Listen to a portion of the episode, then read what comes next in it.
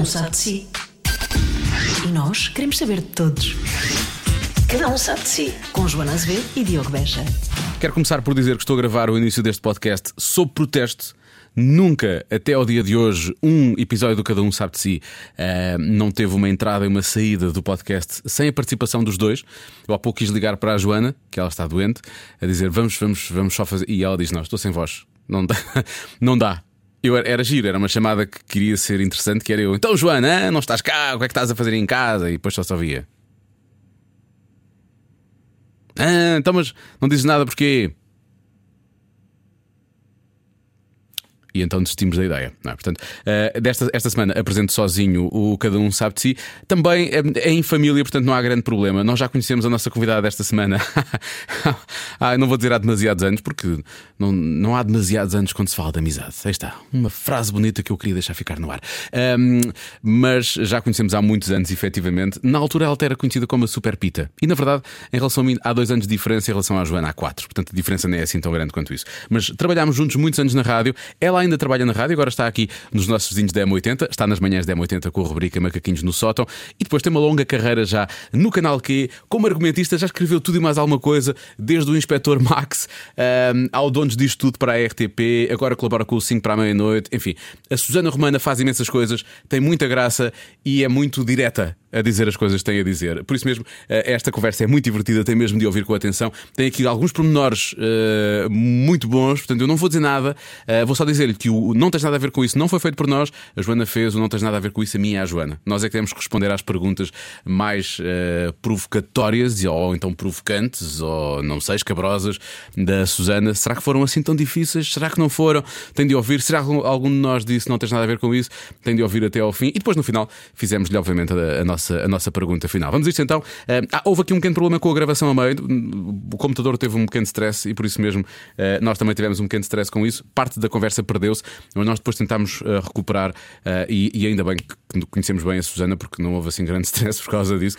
Se fosse alguém com quem não, não conhecêssemos assim tão bem, alguém que não conhecêssemos tão bem se calhar podia ficar um ambiente estranho dizer, olha, agora vamos ter que repetir esta parte e tal, e, e o convidado poderia não achar muita graça. Mas uh, não houve problema nenhum, nós pegámos e, portanto, se calhar a parte da conversa está repetida, algumas coisas boas perderam-se lá pelo meio, mas nós tentámos uh, recuperar o ritmo e recuperar uh, a essência do que já tinha sido o início dessa conversa com a Susana Romana, esta semana, no Cada Um Sabe de. Vai começar o programa que só sei que se chama Cada Um Sabe de Si. Vai ter gente convidada para conversas do nada e esta começa assim. Deixa cá ver para onde é que vamos começar esta conversa. Pois, eu, Não é? como é Posso fazer eu a primeira pergunta? Podes. Oh, diabo. Ok. Eu, eu espero honestidade da vossa parte, nós conhecemos todos há muitos É anos. verdade? Sim, E este podcast vai por ar daqui a quê? Dois dias? Eh, amanhã. Amanhã? sim. Quem é que foi o convidado que se baldou para eu vir? Ninguém. Não acredito. Juro, juro, não, não é, não é. acredito. Não é, não é. Podem ser sinceros, eu não vou ficar ofendida de ser segunda escolha para Olha, ah, nós fizemos Jorge isso. Corrula. Não me importa. Não, já olha, veio, já veio, já E veio. é o alguém foi e também já veio. Pronto, portanto, já não. vai. Não. Não, não, não convidámos ninguém. acaso não- Foi mesmo, foi mesmo. Foi mesmo, foi mesmo, foi mesmo, foi mesmo, foi mesmo, foste mesmo a convidada principal, não? Ok, penso- ok. Que, por acaso, houve alguém que nós tivemos como hum, vá, convidado, que eu já não sei quem foi. É normal, co- acontece, tens que Acontece, arranjar. Sim, sim, eu não- também já não- fui Sim, sim, sim. várias Oh. vezes. Oh, vamos falar sobre isso. Eh, mas, mas sim, não, não foi, não foi. E isso é giro, olha, podemos começar por aí, porque quando a Patrícia, a nossa, a nossa Patrícia Pereira, de quem tu és super amiga, eh, nós já nos conhecemos há muito tempo, mas vocês são mesmo realmente muito amigas. Eh, ela ela te, te convidou, tu disseste logo, mas o que é que vocês querem falar? Sim. Eu não sou ninguém, não sei o quê. Sim, eu disse acho logo, graça essa quê? reação, tu és daquelas pessoas na comédia, apesar de teres feito 500 mil coisas e Sim. continuares a fazer, tu achas sempre que não deves ter visibilidade ou que as pessoas não. Nós já tivemos aqui entrevistados menos expostos do que tu. Por acaso é verdade. Portanto, Não vamos agora fazer um ranking que eles vão se sentir mal. Pessoas menos conhecidas que Susana Romana em número 5. Mas válidos, válidos, igualmente válidos. Pronto. É. Isso era incrível. Mas com aquela número 5. Número 5, sim. Portanto, Ah, pronto, sim, já cá anda tens uma anos. rubrica na rádio, és a argumentista, Sim. és. O que é que tu fazes agora no canal diretora Boa criativa. pergunta, o que é que eu faço no canal Q? que é que Eu no, não fazes eu no no canal Canal Q ah, faço ah, tudo. Ah, e já, Pois. já estive sem fazer nada e já voltei outra vez para ajudar um bocadinho. Eu apresento um programa que está a passar no canal que é chamado Quem Desdenha, Sim. em que as pessoas vão falar de livros que não gostam, Já séries fui, que se. Ah, a Joana foi lá. E a Joana foi lá, exatamente. Dizer mal de Ludmilla, se bem me lembro. Sim. Música preferida do meu filho e do teu também. E do meu, e do meu. É por isso que vocês odeiam, Sim. claro. E, hum, pá, e vou fazendo o que existe para fazer no mundo de maneira geral, porque eu gosto desta vida de, de, de biscateira. Aliás, houve uma altura que a minha mãe ah, gozava muito comigo, porque eu, ah, na mesma fase, andava a escrever um programa infantil para a SIC Kids e a apresentar uma rubrica de pornografia no canal Q. E a minha mãe chamava-me Floribela, porque foi na altura que a Luciana Abreu fez assim uma, uma capa, a primeira capa em que deixou de ser Floribela para ser Luciana com as maminhas mais expostas. E a minha mãe chamava-me Floribela nessa altura, porque dizia que eu andava entre o infantil e a pornografia.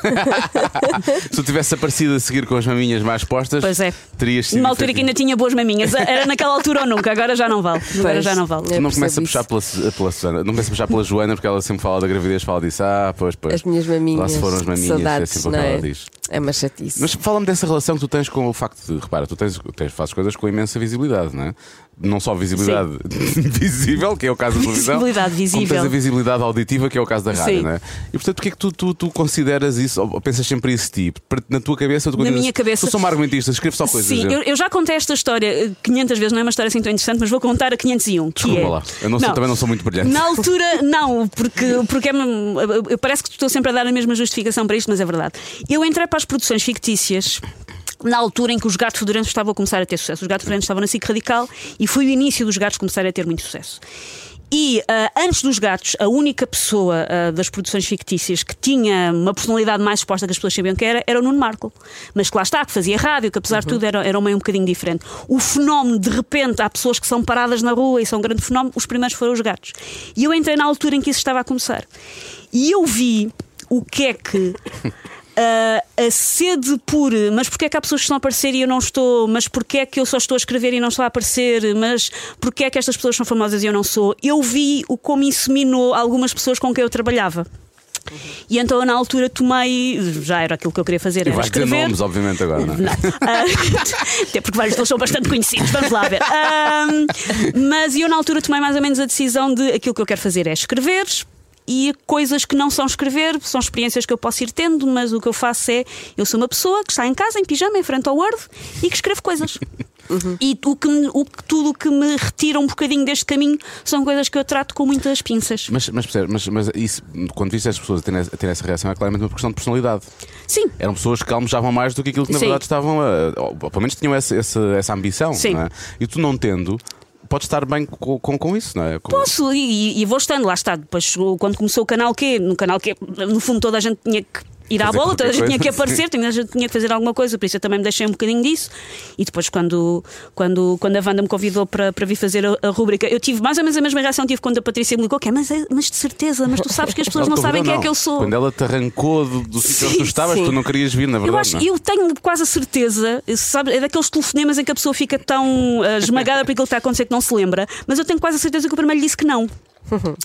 Ahm, Sim, eu eh, acredito. Sim. Epá, não. Eu acho que a primeira Não. coisa que eu fiz Eu foi dizer sou que não. pessoa, Ah, não não. Ah, e disse mesmo, mas não queres, eu escrevo e outra pessoa faz. Ahm, por isso eu tenho sempre algum receio que isto me retire daquilo que eu acho que é ah, o meu caminho. Até porque, outra coisa que eu também já assisti muito, são isto, escrever todos os dias é, é lixado. E há muitas pessoas que, quando começam a fazer outras coisas e depois querem voltar, então, mas agora senta-te e escreve um texto com princípio, meio e fim, aquilo torna-se de repente muito mais difícil.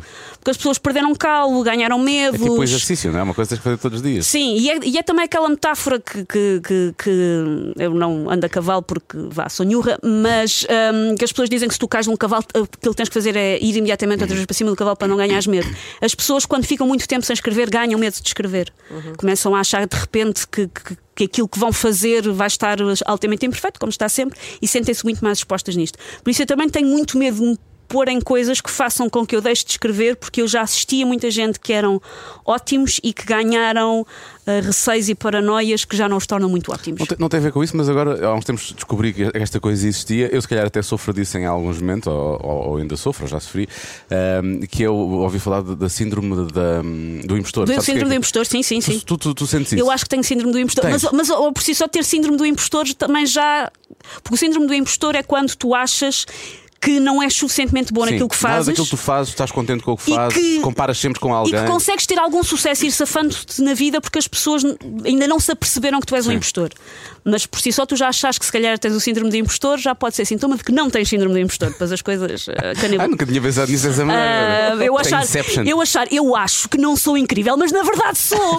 é na verdade o que quer dizer tu achares que tens síndrome do impostor. Ah, eu estou aqui convencida que sou uma merda, mas sou incrível, na verdade. Isto é a minha psique a com um com um gato na mão. Ah! Sou melhor que o mundo já viu. Ahm, mas eu tenho um bocadinho síndrome do impostor e, e é mesmo o, o- Eu adoro aquilo que eu faço, mas escrever todos os dias. É, é, é difícil, é desgastante. ahm, escrevo muita coisa que acho que é Mike tem que a fazer à mesma, porque eu todos os dias tenho, que- tenho que estar a produzir texto. E para mim o que resume melhor é uma, uma frase de uma senhora que eu sei que a Joana também gosta muito, que é a Dorothy Parker, que era escritora. E para mim eh, eu sinto aquilo que sentia a Dorothy Parker, que é eu odeio escrever, eu adoro ter escrito. Sim. Eu Essa frase adoro é linda. o sentido de accomplishment e de ver uma coisa, pá, graças, feito. fui eu que fiz aquilo, está feito. O estar a fazer às vezes não é muito divertido.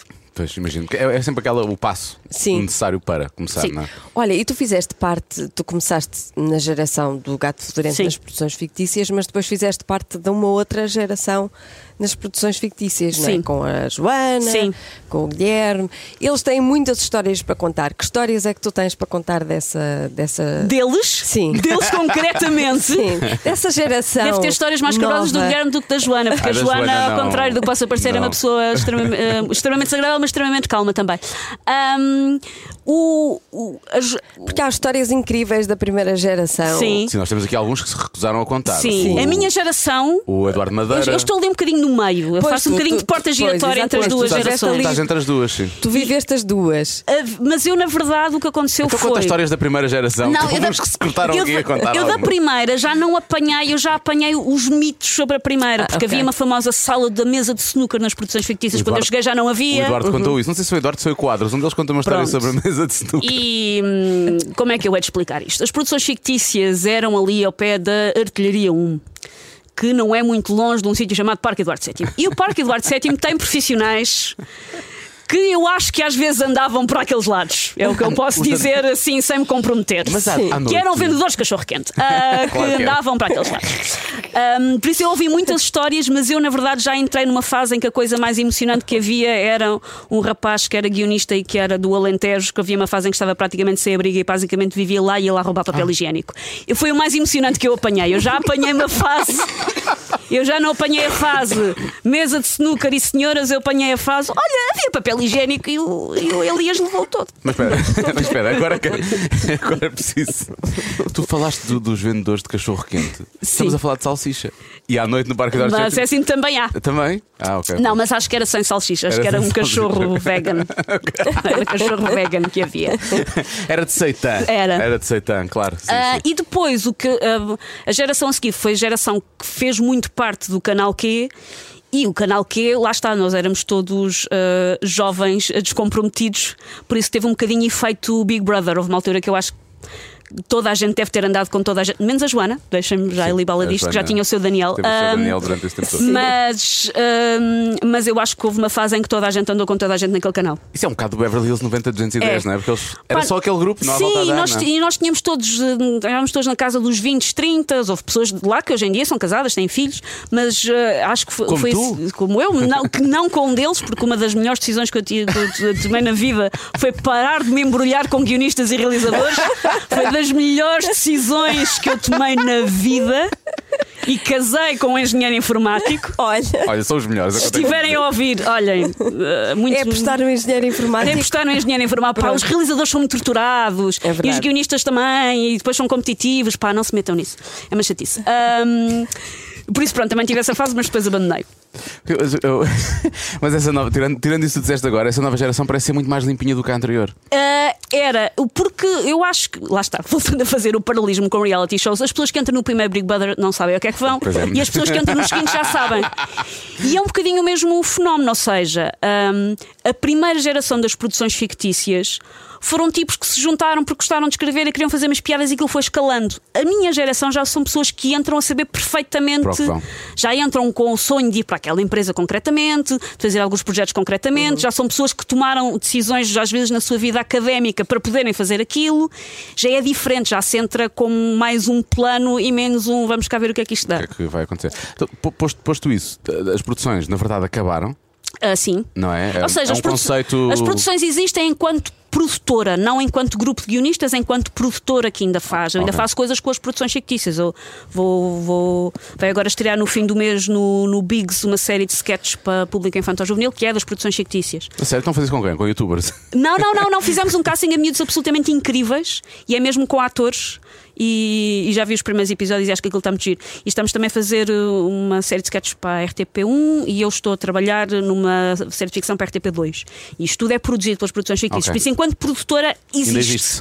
Não existe enquanto grupo de guionistas que vão para lá brincar com a mesa de Ah, então, e isso está ligado ao canal Q? Ou seja, as produções fictícias produzem o canal Q ou já são entidades? Ah, produzem para o canal que é assim. Ok, mas não são ah, a força produtora do canal Q. O canal Q existe independentemente das produções fictícias Isso depois já são perguntas um bocadinho institucionais que eu não sei responder. Nós, na verdade, somos os mesmos gatos pingados a fazer É tudo a tudo. mesma coisa, na verdade. Mas, mas É quando o Artur foi para, a RTP falou-se um bocado disso, do final das Sim. produções. Agora, como estamos a falar disso, as produções Sim. surgiram, eu lembrei-me.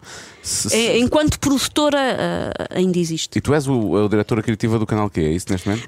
Ah, Mais ou menos. Eu, eu fui diretora criativa do canal Q, depois saí, porque lá está, como falávamos há bocado, eu sinto sempre que quando me afasto do meu percurso de para de ser calor e escreve, eu começo a ficar com comichão nas articulações e começo a achar que estou a fazer um grande disparate. E houve uma altura que, que- lá está, que eu fui mais ou menos ascendendo, fiquei coorden- coordenador de alguns programas, depois era diretor de conteúdos. E houve uma altura em que eu basicamente hum, tinha reuniões para decidir coisas sobre pessoas e não estar sentado a um computador a escrever. E passado um bocado eu achei que lá está, que não posso uh, entrar por este caminho. Porque me vai desviar daquilo que eu quero fazer. E Eu não, eu não me importo de ajudar a coordenar coisas para meter o barco a andar, mas eu não, eu não tenho a ambição de ser diretora, seja do que for, eu nem minha casa mando que fará nas outras pessoas. E manda os gatos, como é óbvio. Claro, e, hum, sempre. Claro. E, hum, hum, e por isso eu na altura saí, depois com, com a ida do, do Nuno Artur Silva para secretário de Estado, ah, eles pediram-me ajuda e eu de vez em quando vou lá opinar sobre coisas, mas não trabalho lá o tempo inteiro. Daqui a quantos anos é que ela deixa de secretária de Estado?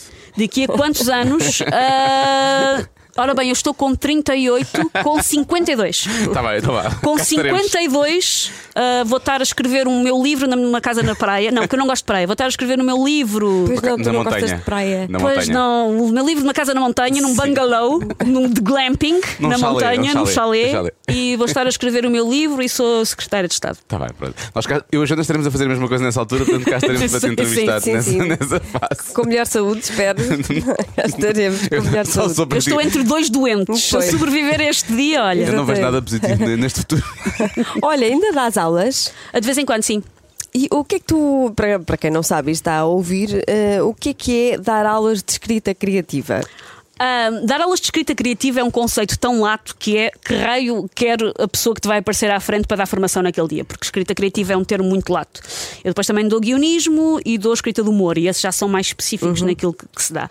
Eu, quando dou aulas, basicamente, eu, no início, na primeira aula, faço imensas perguntas aos alunos sobre que referências é que eles têm, porque é que eles se inscreveram, e às vezes as pessoas ficam muito assustadas a achar que aquilo é uma espécie de teste, ou à cultura geral deles, ou se eu vou amá-los ou não.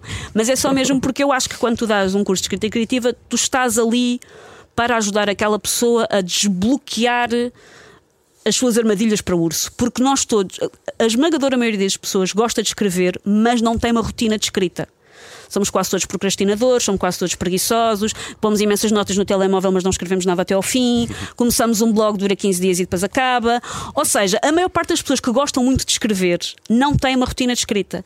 E o que eu tento nas aulas de escrita criativa é ajudar as pessoas a encontrarem aquilo que é a sua rotina de escrita, aquilo que pode fazer com que elas de facto se sentem a escrever, escrevam cada vez melhor, consigam perceber o que é que nos seus textos pode ser melhorado. E o que eu tento é fazer uma espécie de doctoring, tem um nome super estiloso.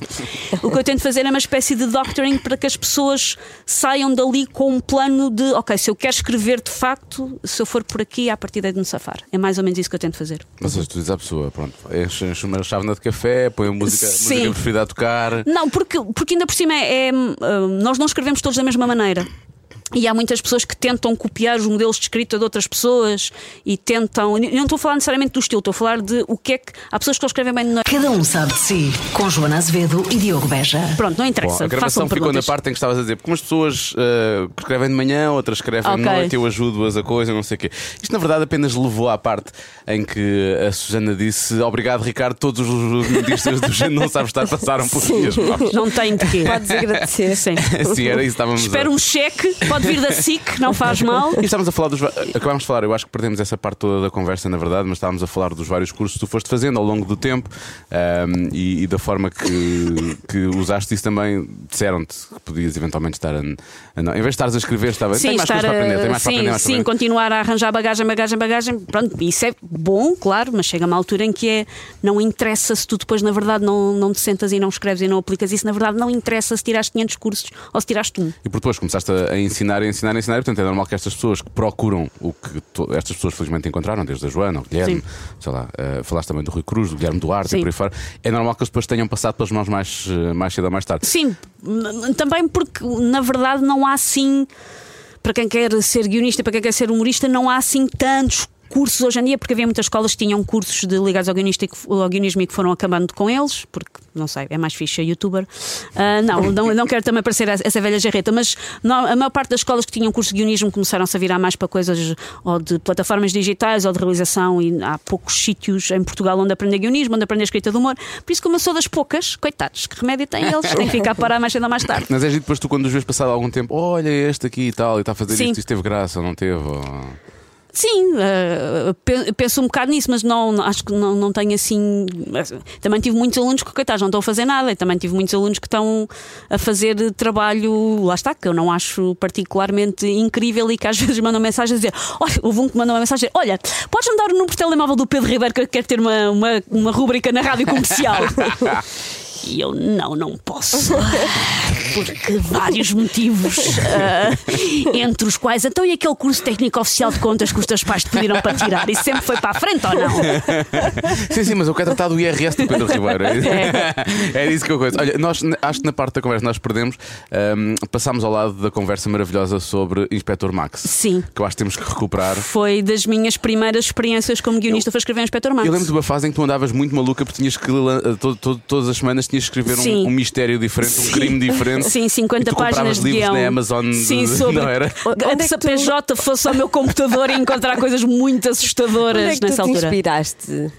Para escrever o Inspector Sim, Max. Olha, para para, com- criar os- para começar, ao um contrário daquilo que muita gente julga, era muito diferente do Rex o Cão Polícia. Que eu ainda tentei, vou micar episódios do Rex. Não dava, porque os orçamentos são muito diferentes. Aquilo que os cães faziam era muito diferente, o plot era muito diferente e eu não conseguia roubar os episódios do Rex. Foi a minha primeira ideia quando me, quando me convidaram.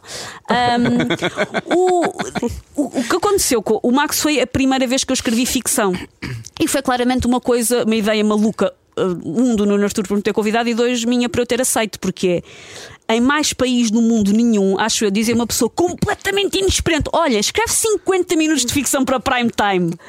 Uh, mesmo que seja Inspector Max, lá está. Uh, eu acho que isto não acontece em mais sítio nenhum. E eu, como sou mais ou menos rápida a escrever, eu lembro-me perfeitamente que o primeiro episódio do Max eu fui muito otimista com os timings. Eu, na altura, trabalhava aqui na rádio, a full time, e pensei, eu em, saio daqui um bocadinho mais cedo, eu em duas tardes despacho 50 páginas de guião. Não, não despachas. E lembro-me que o primeiro implicou eu, eu em casa a chorar, a pensar, porquê é que eu meti nisto? Eu não sei fazer isto. Um, e o primeiro episódio do Max denotava que eu nunca tinha visto um Inspector Max porque tinha coisas esotéricas que o Max não tinha e o meu primeiro episódio foi completamente chumbado e depois tive que o refazer. Um episódio em que eram roubados CD-ROMs, um episódio que envelheceu muito bem. Ahm, se vir um episódio com CD-ROM, quem é que teve esta ideia parva? Eu, mas foi há 15 anos atrás, vá, desculpem-me lá. Ahm, Todos e- nós tínhamos CD-ROMs nessa Todos altura. nós tínhamos CD-ROMs há 15 anos atrás, aqueles da Infopédia, e eu achei que Sim. também dava. E, ah, e então aquilo foi, costumo dizer que aquilo foi a minha tropa, porque escrever o Inspector Max, por mais gozável que seja, era muito difícil, porque aquilo tem imensas regras, porque em Portugal nenhum guionista pode trabalhar sem ter em conta o orçamento e sem ter as pessoas da produção de 5 em 5 segundos a chatear com o orçamento. Então as regras para escrever o Max eram coisas como o cão tem que ser essencial a todas as cenas em que se deslinda o crime. E está aqui uma lista de coisas que o cão faz. Coisas que o cão faz, uma das coisas que estava na lista é o cão consegue saltar num helicóptero para a água. Nós não tínhamos dinheiro para helicópteros nem para uma bacia de água. Podes tirar isso. Por isso, obrigada, senhores que fizeram a lista, mas não interessa. Ou seja, basicamente o que é que o cão conseguia fazer?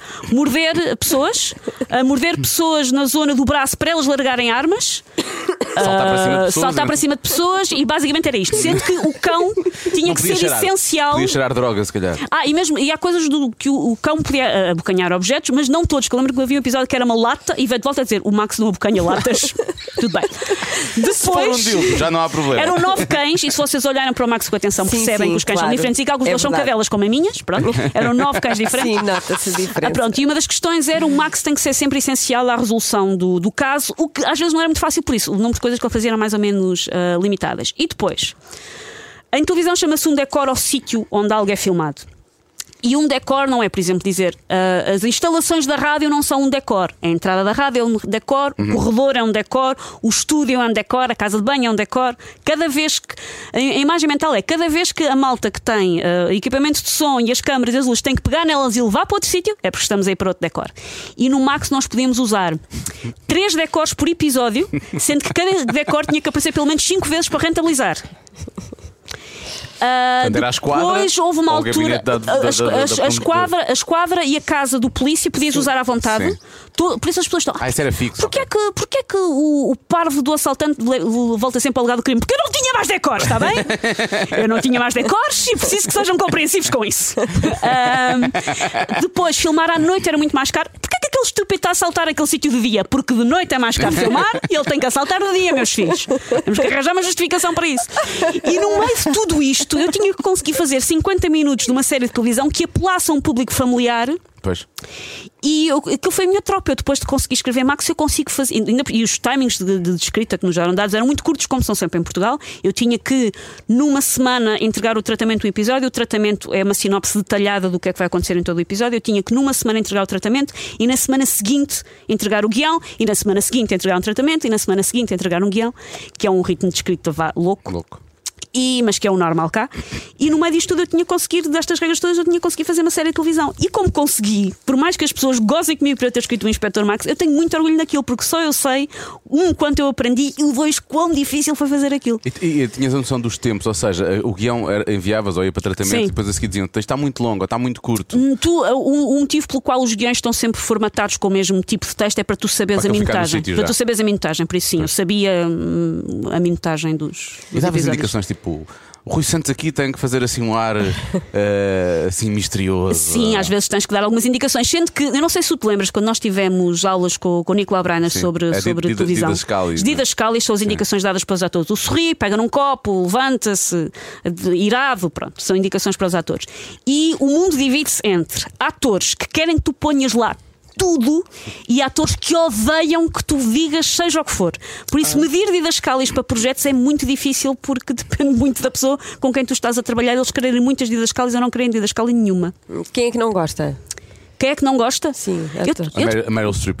a Meryl Streep odeia, Susana, odeio quando faz fazer essa. Eu lembro-me que, por exemplo, que, que, que nesse curso o Nicolau Brenner era das pessoas que não gosta de ter didascálias. Pois porque ele era muito.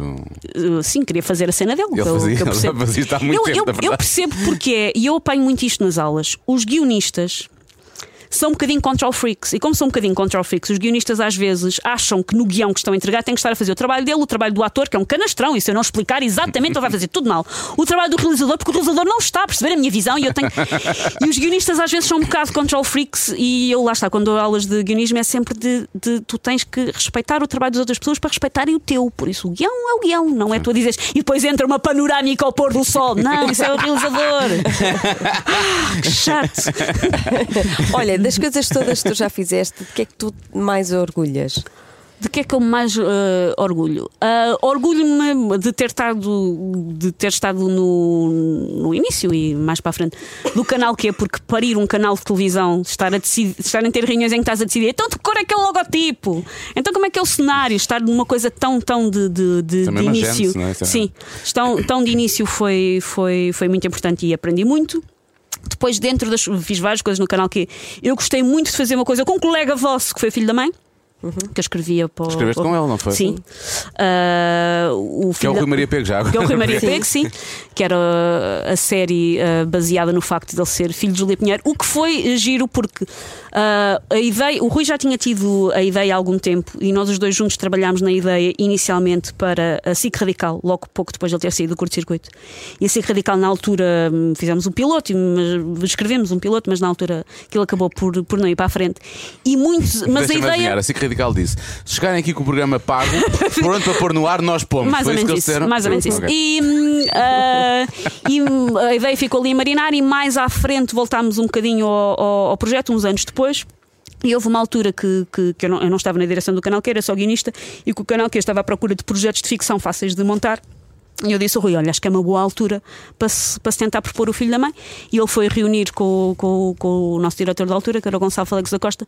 E a, reação, a primeira reação do Gonçalo foi chumbar o projeto, ou querer chumbar o projeto e dizer: Mas ninguém te considera o filho da Júlia Pinheiro, ninguém olha para ti dessa maneira. e nós, claro que não, Gonçalo. Ah, mas pronto, depois lá, lá conseguimos dar a volta e aquilo lá foi E para a ele- frente. Para mim és filho do Rui Pego. Então, ninguém te vê como filho da Júlia Pinheiro. Que parvoíce, que conceito de série tão parvo. Mas série era muito engraçada. Pois e, o- e- e em termos de escrita e de pensar nas coisas, até que ponto é que a realidade e a ficção se, se misturavam quando, quando o Rui também provavelmente estava em putos? Sim, normalmente o nosso, o nosso método normalmente era nós tínhamos reuniões para decidir ideias para a série. E depois eu tinha o, o acordo eh, histórico, por exemplo, que o Herman tem com os seus guionistas, que é eu escrevia os guiões como eu achava que eles estavam bem e o Rui fazia como ele achava que estavam bem. E há guiões que estão mais próximos daquilo que eu escrevia, há guiões que estão ma- mais, mais próximos de, de coisas que o, que o Rui quis, quis alterar, mas de uma maneira geral funcionamos muito bem os dois juntos. E há coisas lá que são vagamente baseadas em coisas que aconteciam ao Rui. Aquilo é obviamente uma versão extremamente exagerada de tudo, mas, hum, mas há pessoas que se prestarem muita atenção, se calhar vão perceber que estão lá. E, e e- e como, é que era, como, é, como é que era em termos de, de- de juntar aquelas pessoas todas? Porque ele tem, efetivamente, são, são amigos dele, não é? Pois era, era a agenda telefónica do Rui, era, era como funcionava, vamos juntar estas pessoas todas. Sim, Era- era aquela coisa do que- No princípio era muito mais difícil pedir às pessoas para alinharem no filho da Não mãe. sei o que é que era. Ahm, Lembro-me que o primeiro episódio, o primeiro convidado que entra no primeiro episódio, que é uma pessoa que alinha em tudo, que foi o Kimbé. Primeiro convidado do primeiro episódio, Kimbé. Porque o primeiro episódio era sobre conseguir eh, patrocínios para tudo. E era com o Kimbé. eh, Que nos contou histórias reais eh, sobre patrocínios, bastante mais escabrosas até do que aquelas que aparecem no episódio.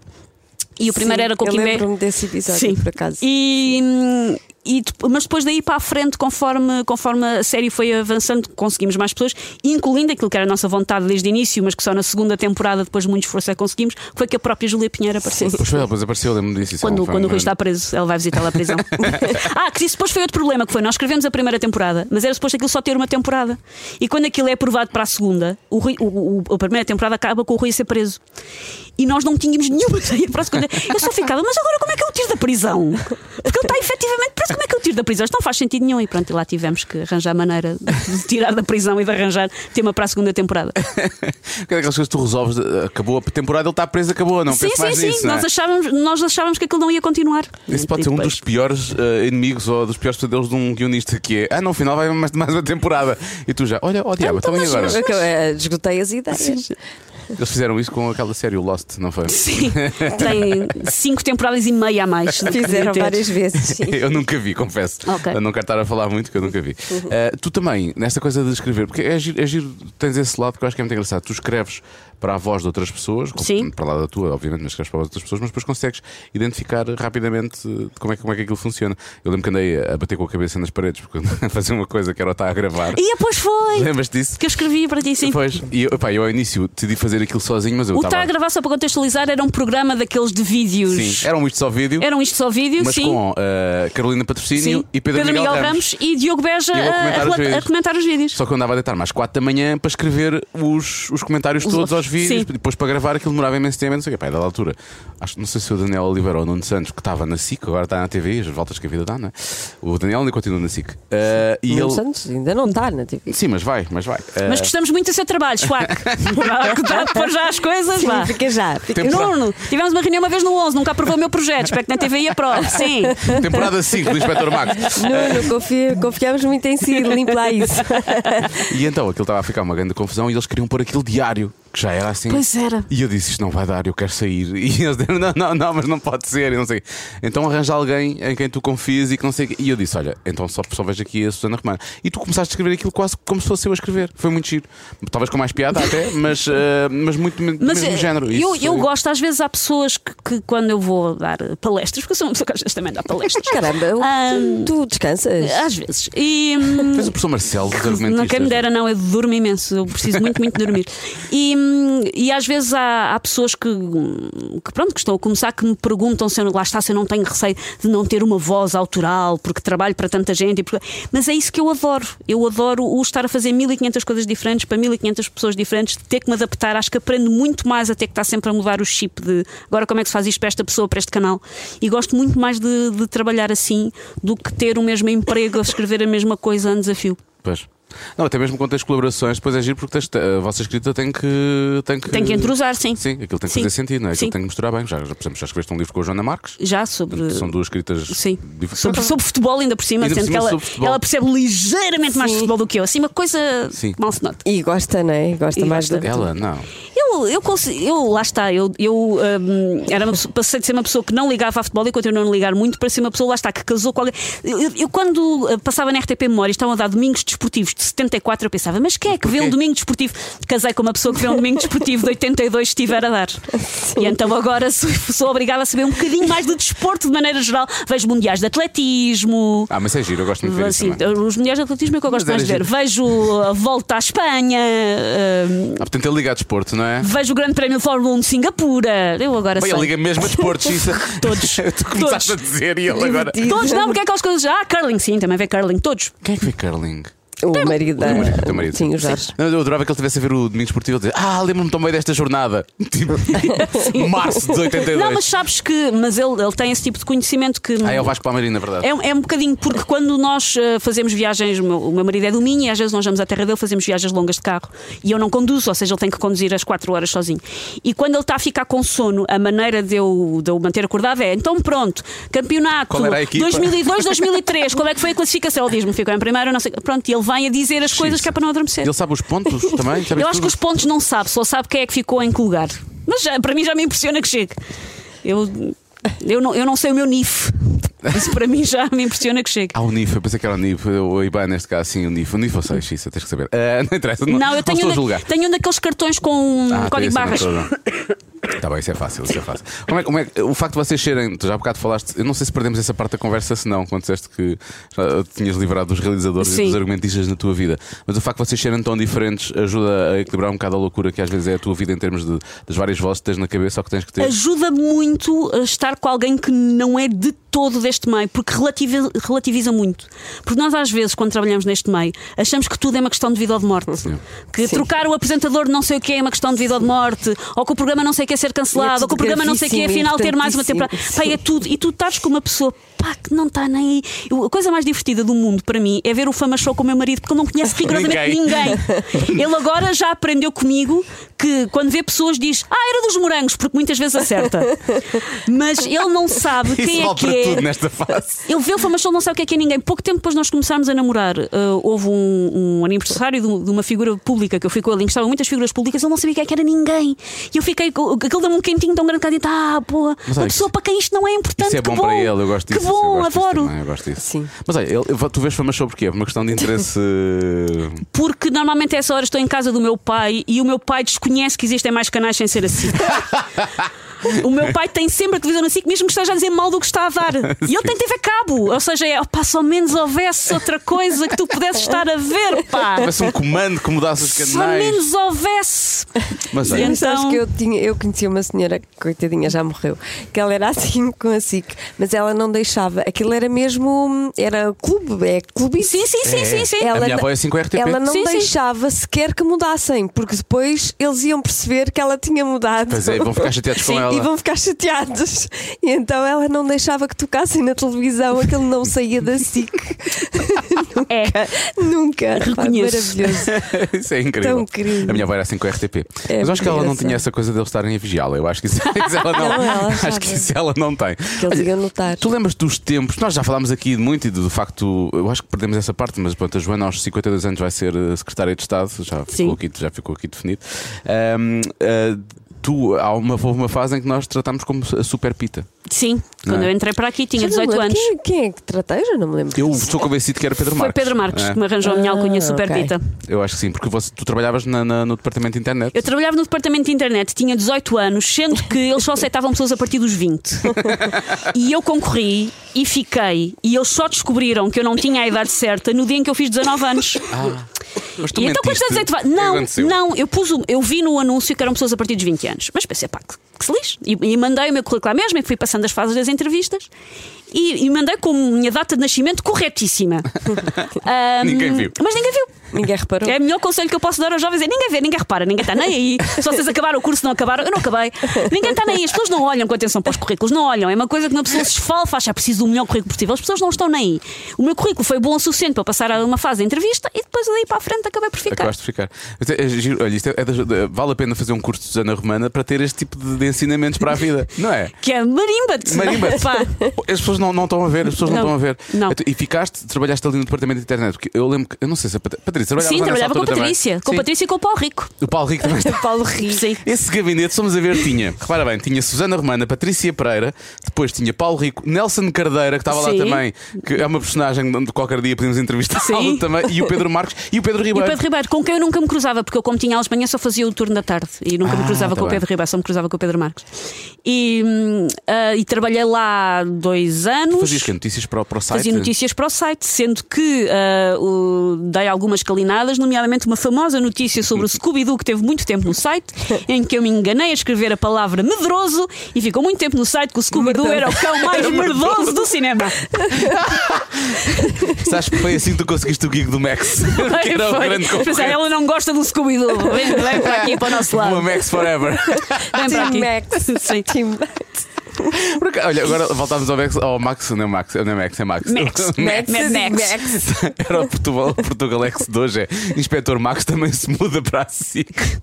Vamos todos. Olha, se calhar estás a ver, se calhar vai todos. escrever. Chamem-me. já. Chamem-me. Sabem que agora o Inspector Max é uma coleção de livros escrito pelas tipas de uma aventura. Estou muito chateada. Ei, eh, a Maria. Sim, a Ana Maria. Ana Maria, Ana Maria Magalhães e Isabel Alçada. Sabes, já, passaram, já passaram por aqui também. são elas que agora escrevem os livros do Inspector Max. Não fazia Ah, é? ideia. Sim. A sério. Roubaram-me o trabalho. Não, não roubaram nada. Agora, só- é para elas entravam e tínhamos aqui um, um confronto. Sim. Susana Romana Um contra. Alçada Guimarães. Um dance-off. Olha, não fazia ideia que elas estavam a escrever Sim, isso. Que elas, escrever elas eu acho que elas, elas escrevem uma aventura. Elas têm outra série de jovens que agora não me lembro qual é que é. E então, Tinha uns de essa. história do Era uma Vez. Eu gostava muito desses livros, por Sim. acaso. Esses livros eram incríveis. Eu, por acaso, quero, quero ver se passava isso à minha filha, que é para ela começar Ela não quer saber, Diogo. Por acaso, Logo a ser horrível. ela Logo a ser ela horrível. Fala nisso. Agora, como é, como é que é o teu filho a esse nível, em termos de pop culture e. O meu filho tem dois Pop anos. O meu bem. filho tem dois anos. Até há bem pouco tempo atrás, o programa de televisão preferido dele de longe era o Preço Certo. A sério? Claro. o Adorava o meu o Preço também. Certo. O meu. Adorava o Preço Certo. Mais que o da Voice, eles adoram o Preço Voice. certo, normalmente. não, é o preço certo, o, o O Joker, Joker, sim, o Joker também Ah, o faz um Joker. sucesso. e hum, Pá, acho que é isso. E o Inspector Max. E Inspector Max. O meu não vê Inspector Max, não está nem aí, a dizer leio.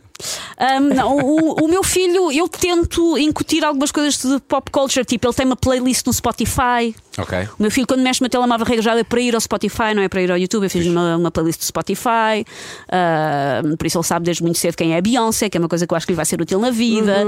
Ah, tem uns brinquedos do Star Wars. Ah, consegui que o filme preferido dele fosse o Toy Story. Eu ando ali a tentar. Ah, Conseguiste mas... dizer, tu vais criando as condições Sim. para que aquilo se vá Para meu, meu filho não tem opção nenhuma que não seja ser um geek, pobre alma. Quer dizer, mas eu sou boa de desporto, eu consigo agatar miúdas. Não me quer saber, João. Tu foste criado nesta linhagem e agora? Sim, ele tornava-se um jock, não é? Não, não. Não, não, não, não. Olha, pôr como é os óculos és? que não precisas e vais seguir esta via da geekness. Como é que tu és como mãe? És assim descontraída, engraçada? Sou bastante. Introduzes humor na tua Sim, educação? meu, o meu filho começou agora a dizer piadas. Ah, tipo, eu pergunto-lhe como é que te chamas, ele diz gato e ri-se. O meu filho está a começar a ter a noção de, às vezes, dizer coisas que não são verdade Uhum. só porque são parvas para os outros rirem. Ele está a começar a, a ter. Ou então está só a ficar mentiroso. Ah, está, hum, ele está a começar a ter essa noção. Eu sou uma mãe bastante descontraída, mas eu sinto ah, que só tenho duas velocidades. Eu ou estou super descontraída ou estou. Estás-me a chatear tanto que eu te vou agrafar ao teto. Eu sinto que só tenho que vou do 0 ao 100 com uma pinta, por isso eu regras não sou muito. Quando disse, meu miúdo está ali a lamber o chão da calçada, está tudo bem, mas depois quando me passe, passo-me muito. Só tenho duas velocidades. E pronto, e às vezes não me apercebo muito bem que vou passar para, para a segunda. E aí essa coisa Sim. também equilibra com, com o Jorge? Ah, nós somos pais muito parecidos, coitada São. da criança. Somos pais muito parecidos. Então, mas isso é. Isso faz parte, não é? São daquelas coisas. Eu acho que não há. Mas acho, acho, acho que acima de tudo vocês já estejam. Pelo menos tu estejas preocupada com essa, com essa coisa. Eu, eu lembro de fazer isso com, com a minha filha. Punha assim a tocar Foo Fighters de vez em quando. Sim, carro, para tentar- Como quem não quer a coisa. E Sim. eu olhava assim para trás e fazia, fazia que estava assim a curtir, estás a perceber? Eu E eu pensei tenho- até que passados anos ela voltou lá. Eu tenho uma relação, ou seja, eu por um lado tento passar estas coisas, mas por outro lado eu acho que ele também tem direito ao seu ah, Duarte e companhia. Ou seja, há coisas que para nós são muito chatas, tipo, pá, eu apanho secas de morte a ver o Patrulha Pata. Mas quando o meu filho tiver 30 anos e for a uma feira de velharias e tiver lá um brinquedo da Patrulha Pata, ele vai ficar, isto é da minha infância. Ou seja, há coisas que nós olhamos para aquilo e não damos importância nenhuma, mas que vão ser a infância deles e que têm a ver com coisas que são feitas agora. Por isso eu tento ir mais ou menos medindo dentro. Olha, que o Toy Story é melhor para ti, é cinema, filha Pixar, já foi nomeada para Oscars várias vezes. Com o pá, assim, ele tem que ver. eh, A única coisa que eu não deixo ver no, no Panda é a Heidi. Acho que a Heidi demasiado deprimente para 2020 e eu não o deixo ver a Heidi. No outro dia era. O, o foi mesmo, estava recap do episódio anterior e era um, o, o avô da Heidi eh, recuperou de, depois de ter quase falecido e resol- e resolveu consultar um especialista oncológico. Eu, João, tu não vais ver isto. Desculpa lá, tens dois anos. É péssimo.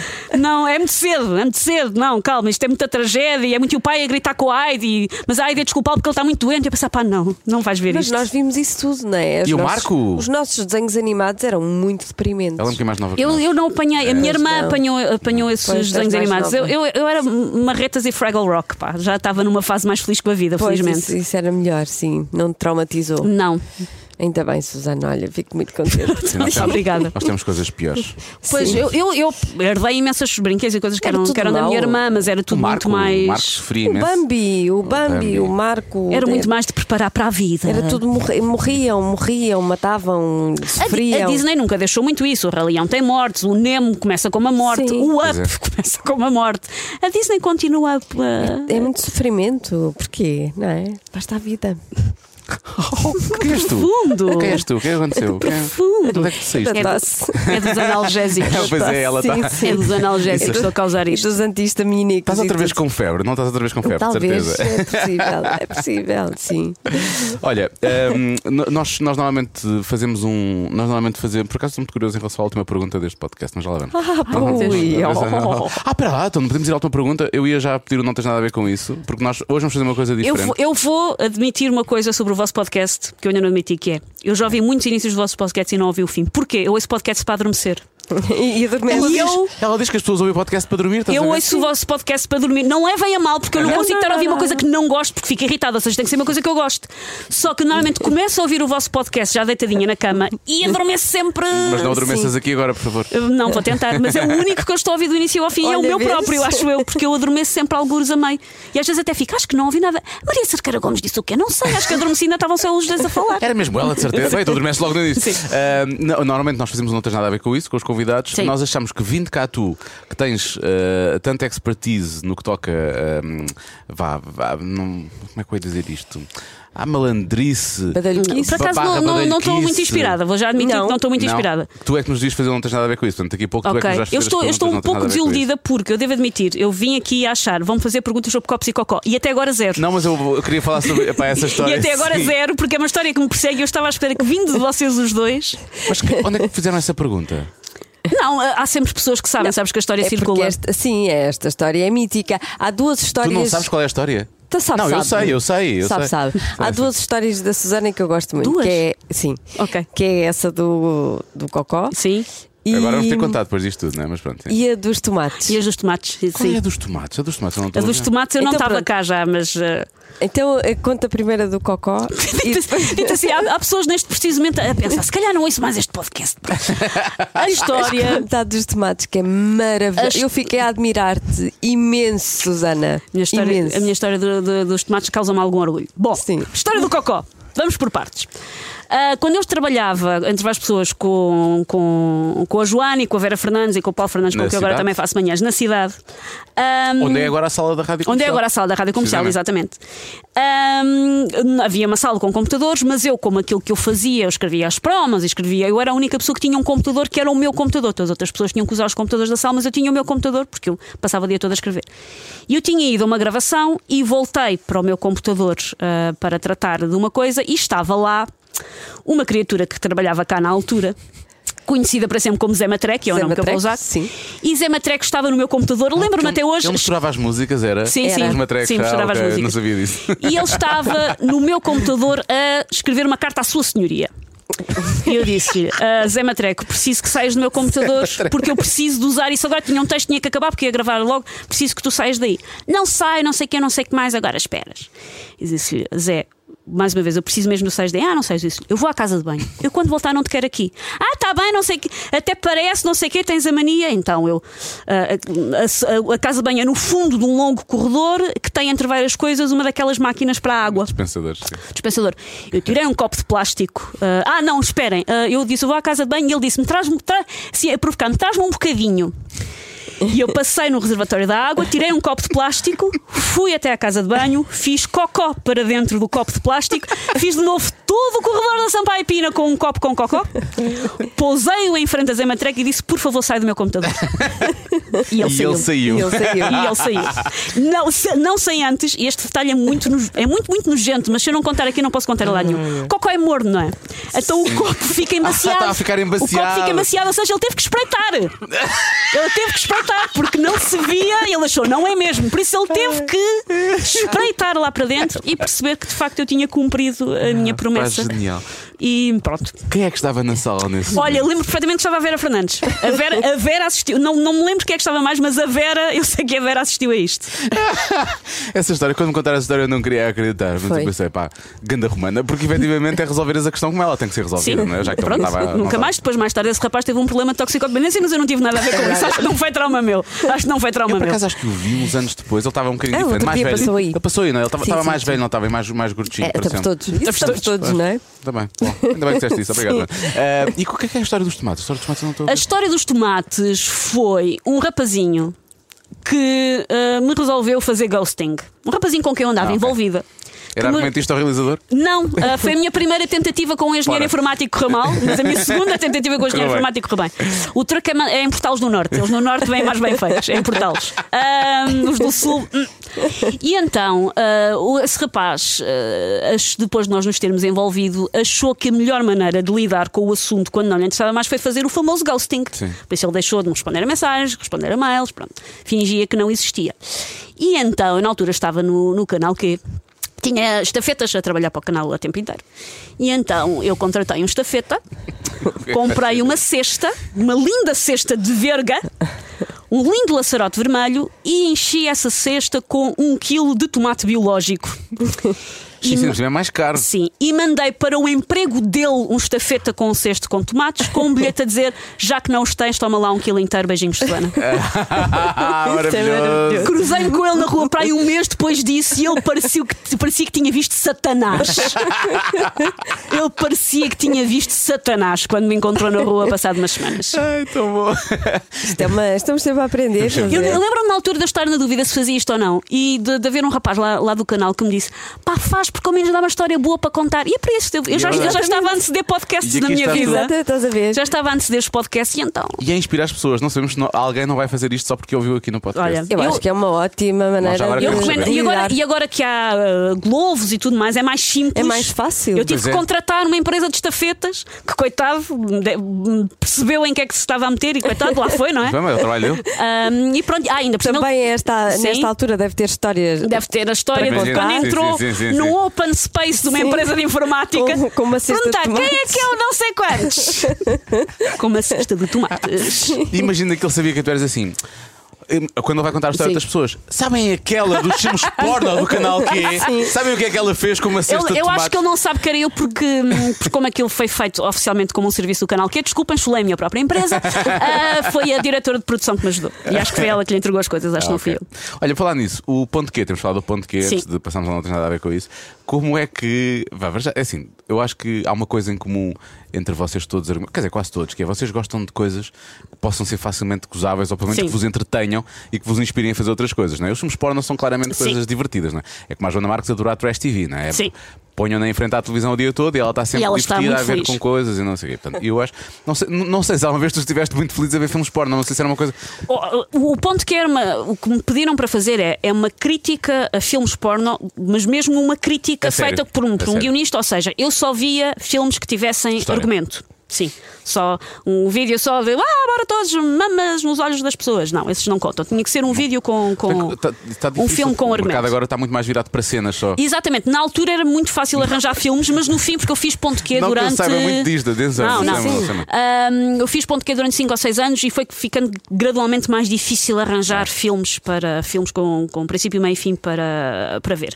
E então pediram-me aquilo. Inicialmente estava dentro de um magazine cultural que dava no canal, que é que era a rede, e até foi o Marco que se lembrou: ah, já que estamos a falar de coisas de cultura, se houvesse um- uma parte sobre filmes porno, achava, mas para isto ter graça tem que ser uma rapariga a fazer. E pronto, lá está, canal que era quem havia. E então eu estive 5 anos a fazer crítica de Porra, cinema sério? Foi pornográfico. tanto tempo? Sim, vi muita coisa. Vi filmes porno de 4 horas. E eu vi, ou seja, eu via aquilo de facto com um bloco de notas à frente, eu tomava nota dos personagens, eu tomava nota dos diálogos, vi diálogos incríveis. Imagino. Ainda por acaso, ontem apareceu-me naqueles memórias do Facebook, lá está o dia que eu estive a ver um filme de 4 horas que chamava Excalibur, que era um filme tipo Távola do Rei Sim, Arthur, não sei o quê. E em que tu percebes o, o empenho que eu tinha a ver aqueles filmes, lá está a ver tudo ao longo de 4 horas, tirar notas, é uma coisa que mais ninguém faz, incluindo as pessoas que legendam os filmes pornos. e então, há uma cena no. Eu posso dizer as neiras aqui, certo? Sim, sim, sim. Há uma cena no, no Excalibur em que há um personagem que está And I gave you the night, assim uma coisa, pronto, que depois ia descambar, mas que na altura ainda era My lady, I gave you the night, blá blá blá, e nas legendas, mama-me o caralho. E eu, esta pessoa desistiu, não é? Esta pessoa desistiu da tradução e legendagem desta peça artística. Mas lembro-me que havia um que era a tia quer bater umas bolas, que era um tipo de ténis que ia para a cama com todas. A Tia Quer quer bater umas bolas. E era um filme sobre ténis. E era um instrutor de ténis que ia para a cama com todas as suas instruídas, e, mas ele apaixona-se por uma, efetivamente. E aquilo começa a complicar o facto de todos querem ir para a cama quando ele está apaixonado por uma em concreto. E a frase romântica que ele, que ele, que ele usa para descrever aos amigos. porno, sim, sim, sim. A frase que ele usa para descrever aos amigos é: Ela era como uma laranja numa pilha de maçãs. Romântico. Eu acho isto muito lindo. Ela era como uma laranja numa pilha de maçãs e as pessoas, ahá, já percebi que é amor para a vida toda. Mas isso é bom que haja esse tipo de esforço. Tipo, um instrutor de ténis que se apaixona por alguém, mas que na verdade tem que continuar a comer as outras porque elas estão a fazer Sim. a ele, não sei o Ah, quê. ah, acho, ah, há muita muitas Não é só a paródias. pizza nem o canalizador. Não, há dizer, imensa coisa, porque Tu mostraram chegaste a muitas paródias. oferecer-me- Tu chegaste a oferecer-me uma paródia, acho que foi do Seinfeld, uma coisa Porque Ah, depois isso eu fi- existe. porque há eu na altura, eu na altura recebia mesmo em DVD, tínhamos uma parceria Pois. com a Hot Gold, eu recebia os DVDs, sendo que era uma chatice porque volta e meia desapareciam-me DVDs, porque as pessoas levavam para o seu próprio usufruto, eu percebo, mas às vezes eu precisava deles e era difícil explicar às pessoas, eu preciso disto. Ah, roubaram pelo CD-ROM. Sim, e foi pela canalização e depois vem um cão.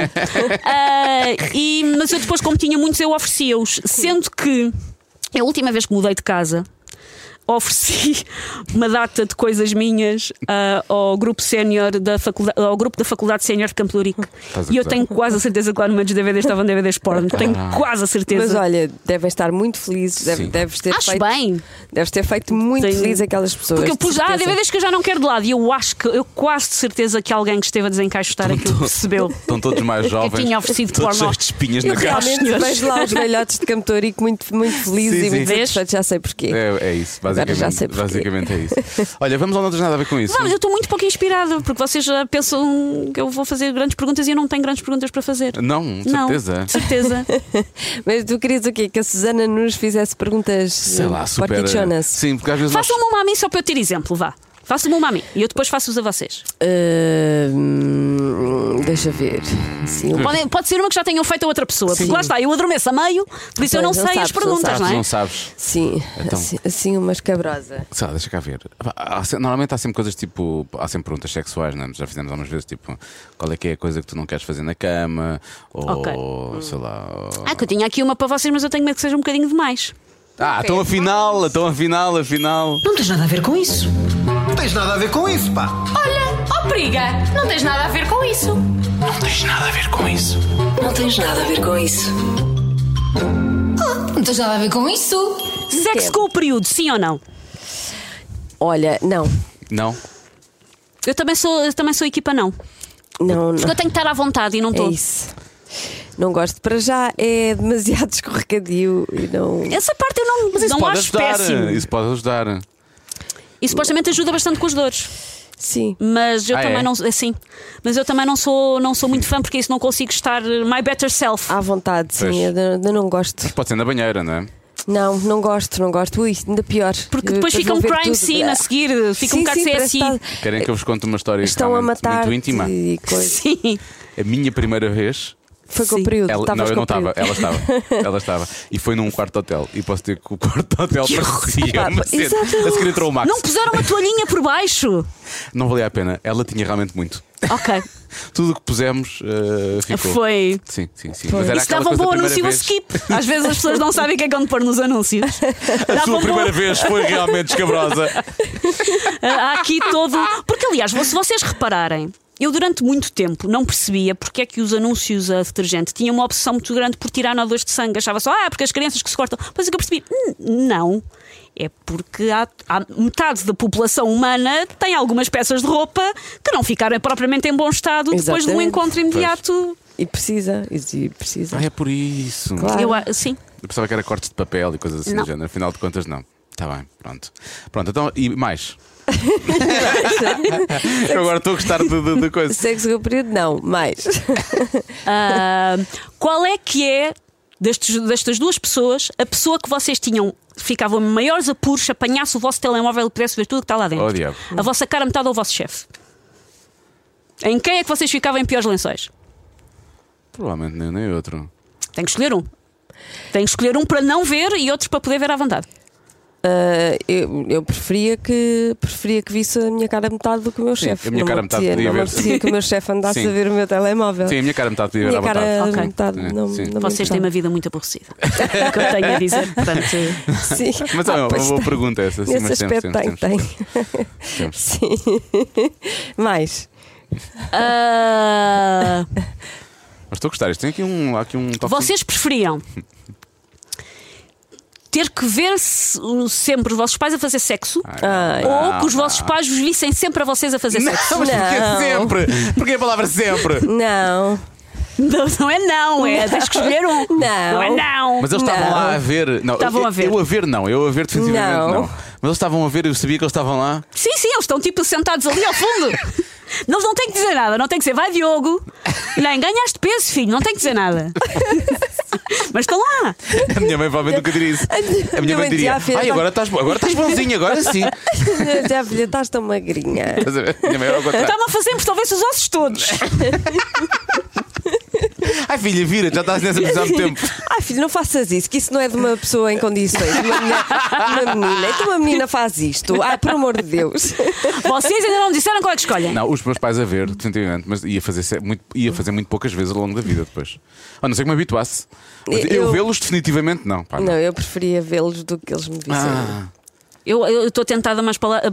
Todas, ambas as opções horríveis, mas se calhar. Porque eu passava um bocado, se calhar ganhava, ganhava ah, cal nos olhos e já não Pois, via. Aquilo calcificava ah, e eu já consigo, não via. quero, não quero vê-los, não quero vê-los. E pronto, era. Epá, eles estão felizes. Paciência. Eles para mim só fizeram três vezes na vida. Agora, deles. se eles me vissem a mim, eu acho que eu nunca mais ia conseguir fazer sexo como deve ser. Pois eu estou a assumir que estou a deitar isso pela janela já. Estou a deitar isso pela janela. Por isso eu preferia vê-los. Provavelmente ia ficar sozinho para sempre. Nunca vi, felizmente nunca vi. Nunca, Também, nunca não, apanhei. também nunca apanhei. Também não, Os também meus não. pais também divorciaram-se, eu tinha pai 12, mas tive menos anos para os apanhar, mas Sim. também nunca vi.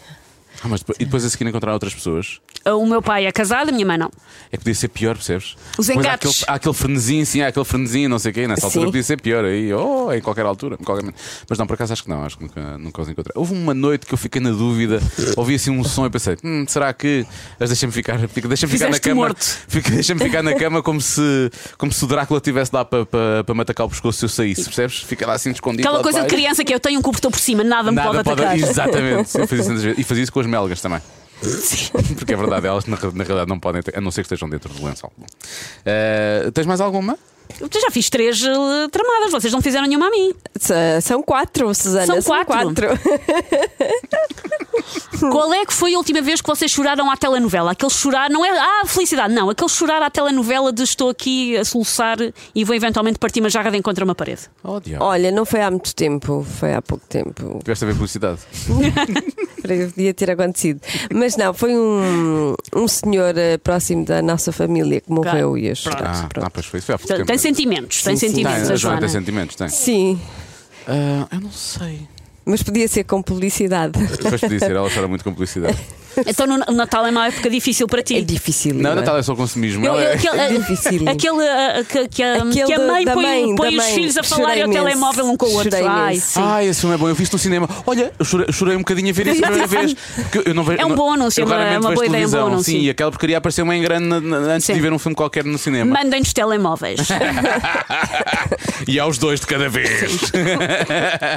não sei, antes disso, eu, eu, eu choramingo muito, eu sou muito choramingão. Portanto, eu, largo sempre uma lágrima quando estou a ver uma coisa que eu gosto, quando me identifico com as Ou quando estás na personagens. casa de banho, se calhar. Porquê na casa de banho? Então, há pessoas que choram. Achas que quando... tenho, acho que tenho, acho que tenho Prisão assim de tanta prisão de ventre, achas? Estás a ver? Eu tinha que ir lá. Eh, portanto, não sei, eu, eu, eu choramingo muito. Chorar assim de forma eh, mais Ativa. Tipo, tipo chu- chuva Compulsiva. torrencial. Não me estou a lembrar Chorar assim. à bebê. Da última vez, sim, isso não. Ah, já sei, já sei. Já sei. Sim, chorei mesmo a sério. Sim, foi quando tive a crise nos rins. Ah, pois chorei como a porra. É tipo parto, por aquilo que dizem, é, Epá, tipo é dores de péssimo. parto. eu nunca tive partos, né? mas, eh, mas aqui- aquilo foi muito difícil. Eu tive, tive três horas numa banheira com a água a, a- a encher e ao mesmo tempo a bater-me aqui de lado e, e mesmo assim não tinha posição.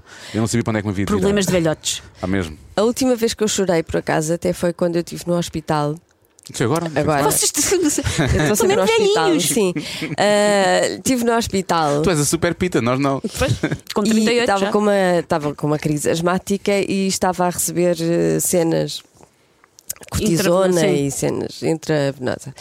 E, e vi um, um velhinho chegou lá e disse que queria ver a diabetes e queria qualquer coisa para comer. Olha, e a mim, e, e a mim deu uma. Uma vontade de chorar, comecei a chorar, a chorar, a chorar. E o João disse: Mas isso está-te a doer assim tanto? As pessoas não estão habituadas a ver com sentimentos, não, e não acham- ouviste o homem, coitadinho. Mas ele era por fome ou, ou, ou podia Era- ser só porque estava com, podia estar com um problema, podia ter- ter o açúcar Podia ser por causa do diabetes ter Podia que ser. comer imediatamente. ser fome, sim. Ah. E eles lá, Eu preferia que fosse lá alimentaram. doença, lá alimentaram. Consegui pôr este podcast muito a down de repente, não Sim. consegui. Mas vamos Boa. terminar isto com a Sim. última pergunta, que é para a coisa ficar. Sim. Tu cá nunca ouviste até ao final, não sabes sabes como é que Não, não sei qual é que é a última pergunta, eu adormeço. É ótima para ti. Olha, Susana Romana. Sim. Este pod... Ai, não, agora ia fazer a antiga. Este podcast chama-se Cada um sabe já sabes ti. Se tivesse de escolher um adjetivo para adjetivar a tua hum, Pachacha. pachacha, Ok. eu ia dizer isso também. Porque estamos com ela, não temos problemas Um com isso. adjetivo. Nós Qual seria? normalmente dizemos órgão sexual. Sim. O teu. Fulminante. É é lá. Xissa, acho que conseguiste suplantar a bomba na fofinha que disse a foita. Fulminante é ainda mais. Fulminante.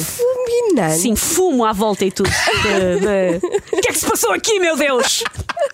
É esse Uau. efeito que eu procuro. Sim, fulminante, porque é tipo no carnaval, estás a ver? Lembras dos fulminantes? Vocês lembram-se disso? Os fulminantes. Sim. Tipo, tá, tá, tá, tá, tá, tá. E dá tudo. E os cabeçudos. Bom, não interessa, não vamos por aí. Eh, já estou a inventar mais um filme. Olha, gosto muito do adjetivo que tu escolheste para a tua Muito pachata. obrigada. E obrigado por teres vindo ao programa. Ora, é essa. Nós gostamos muito. As melhoras para o Jorge Corrula. Seja quem foi que se acabei, hoje. não Eles não dizem. Mas às vezes há uns repetidos que eu sei, vá. Não, só houve um. Não, foi só repetimos, O Albano repetimos a Jerónimo. Catarina. A Catarina. A Catarina. Furtado e o Alban. O Alban também repetimos. E vamos ter, vamos ter que repetir. Como é que se diz? Como é, quando é a terceira vez? Como é que se faz? Tripetir? É É repetir, tripetir, mesma. sim. É está, está no primeiro Ah, então não sabes. Eh, Pode ser repetir na mesma, É repetir não é? uma segunda Repetir vez o Alban. Nós gostamos sempre de repetir. Coitado, o Albano todos os anos tem que vir ao castigo. É esse o. No, o ano passado por acaso não veio no final, mas é Era essa a ideia. Vir ao castigo. ideia. Era essa. Mas não, só vem ao podcast. Ok. Diabo. Também é fulminante. Deve Ela disse ser. que era cansada dela. Ok. A minha é cansada. Pois ele não veio cá ainda com esta pergunta, ou veio? Não veio, não. Temos que, temos que Por favor, eu quero pergunta. muito saber como é que é a pachacha do Albano Jerónimo. Por favor. Cada um sabe de si. Com Joana Azevedo e Diogo Beja.